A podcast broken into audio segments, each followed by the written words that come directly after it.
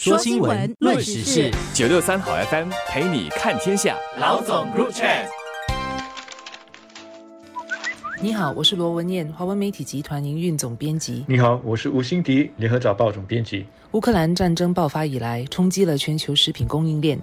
之前或许新加坡人虽然有听新闻这么报道，但可能也还没深切感受到。直到最近，马来西亚政府突然宣布，将从六月一号起暂停出口三百六十万只活鸡，人们担心下来没有鸡肉吃或鸡肉价格会高涨，而赶去巴沙超市买鸡，国人才真正感受到食品供应链被干扰的影响。这也再度引起国人对于新加坡食品安全保障的关注。新加坡非常依赖进口食品和粮食，超过九成的粮食供应都是来自国外。任何全球食品供应链的波动，难免都会影响到我们。新加坡三分之一的鸡肉来自马来西亚，所以马来西亚禁止鸡肉出口到我国，不仅是价格会受到影响，量也可能会比较短缺。但其实除了马来西亚之外，也有其他国家为了要保护国内市场而颁布粮食出口禁令。例如，全球第二大小麦生产国印度，在五月禁止小麦出口之后，最近也宣布限制糖的出口量。下来，我们不能排除可能会有更多国家采取类似的措施。但新加坡这个时候还仍然能够从然应对，因为我们一方面有缓冲的粮食库存，另一方面。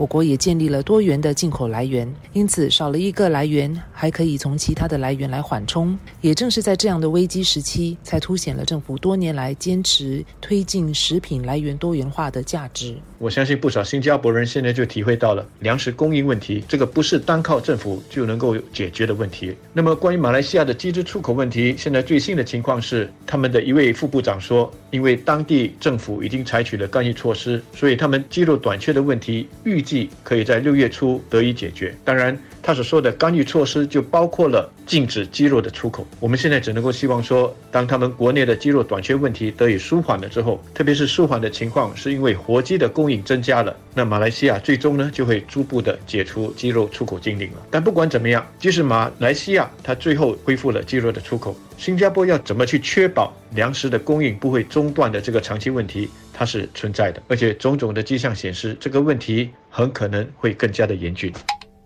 冠病疫情爆发后，对全球供应链的干扰，更加强了政府对于确保新加坡粮食供应和价格稳定的重要性。政府成立的新加坡食品局采取了三大粮食篮子的战略，来确保粮食供应以及价格的稳定。首先就是刚才我们已经提到的食品来源的多元化，另外则是鼓励新加坡公司到海外发展农粮业。除了开拓海外市场之外，也可通过规模经济，以更低的价格来供应我国所需要的粮食。和食物。第三，就是在本地鼓励发展高科技农业，以便在二零三零年达到能够满足国人三成营养需求的目标。这个目标目前似乎是遥不可及，而本地农产品供应量也无法对眼前的挑战起显著的作用。但就如我们成功推进粮食进口多元化的策略，不是一朝一夕做得到的。我们更应该以当下的全球食品供应链危机和挑战，来提醒国人要尽量提升国内的农产品。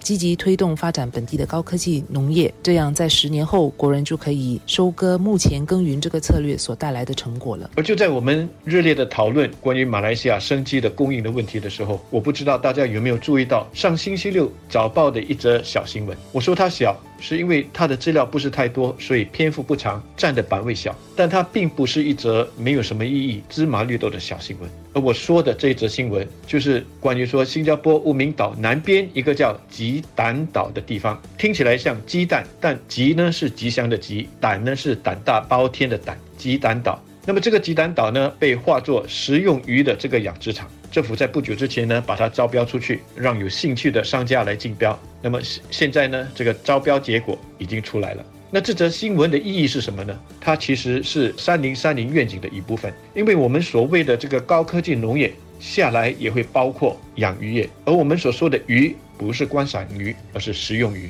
过去我们也有食用鱼的养殖场，但是呢，只有少部分是科技密集的。现在政府的计划呢，需要在这方面积极的去鼓励私人的参与，投入资金，引进科技，来大大的提高我们养鱼业的产能。这样的话呢，企业一方面能够赚钱，一方面也能够帮忙解决我们粮食的问题。而当我们说未来百分之三十的蛋白质需求呢是来自本地供应的时候，这也将会包括鱼类所提供的蛋白质。我也看到网上有人在说，我们是否也要重新的探讨在新加坡呢开设养鸡场的可能性？当然，这个牵涉到方方面面的问题。但如果我们能够在外岛，比方说欧明岛或其他什么岛，找一块土地，利用最尖端的科技。用多层的方式来养鸡，并且有办法解决鸡粪所带来的环境污染和臭味的这个问题，这未尝不是一个完全不可能的事。当然，这个毕竟是外行人所提的概念，是否真的可行，就有待专家去研究了。但是不管怎么样，当全球的食品供应链它不再是一个理所当然的事情了之后，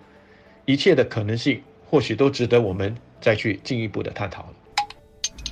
目前，除了因为俄乌战争的因素，气候极端变化对今年气候的影响，看来也将打击粮食产量。这加剧了全球粮食供应链面临断裂的危机。北印度高达四十五摄氏度的气温，美国农产地区出现干旱情况等问题，都将影响今年的收成，加剧粮食供应链的挑战和压力。粮食价格升高也将形成恶性循环，推高粮食生产和供应的成本。这些问题也将加剧农产国对产产品出口限制的风险。这些对于新加坡而言都是不可忽视的挑战和风险。在面对这样的情况，我想，一般民众能做的其实就是加强心理的防卫，避免非理性的抢购食物。像冠病疫情初期的情况，当时口罩和个人防护装备供不应求，大家争先恐后的去抢购，反而让这些产品的价格承受不必要的压力，也让更多民众感到焦虑不安。同样的，最近大家都担心下来可能会闹鸡肉荒，而去抢购鸡肉，这其实是非理性的做法和行为，这将使鸡肉和供应和价格更为。失调，但实际上我们的冷冻鸡肉库存是足够的，我们也有其他肉类食品的选择。国人应该避免这样的非理智的抢购，只买自己和家人所需要的，同时避免浪费食物，这样才会是比较负责任的行为。我在最开始的时候就提到了，食品供应链的问题，它是不能够单靠政府来解决的，它其实可以分成三个层次，最高的当然是政府的层次，政府要有一个全面的计划来确保食品来源的多元性。第二个层次是企业的角色，我们需要企业来积极的配合政府的政策。政府在开拓了这个供应来源之后，它需要企业去跟进，去跟供应商保持联系，去建立一套可以随时增加供应量的一个渠道。而这个渠道肯定也要包括了物流的这个通畅无阻。那么第三个层面呢，就是老百姓的层面，也就是你我的层面。我们要学习怎么去从容的面对供应链它突然中断的这种心理震荡，而不是说一听到什么消息，第一个反应就是赶快去抢货囤积。另外，我们也要学习怎么去变通。当我们说我们的食品来源多元化的时候，并不是说我们就能够永远的保证说某一种食品它缺货的时候能够立刻的从别的地方找到替代来源。我们所谓的替代，可能是说如果我们没有生鲜鸡，我们就必须接受用冰冻鸡。如果冰冻鸡的货源也紧张的时候，我们也要能够变通，就少吃一点鸡肉，用其他的蛋白质来替代，而这也包括了植物的蛋白质。只有这三个层面，政府的、企业的、老百姓的这三个层面，大家都各自发挥作用，我们才能够从容的应对任何时候所出现的食品供应链暂时中断的问题。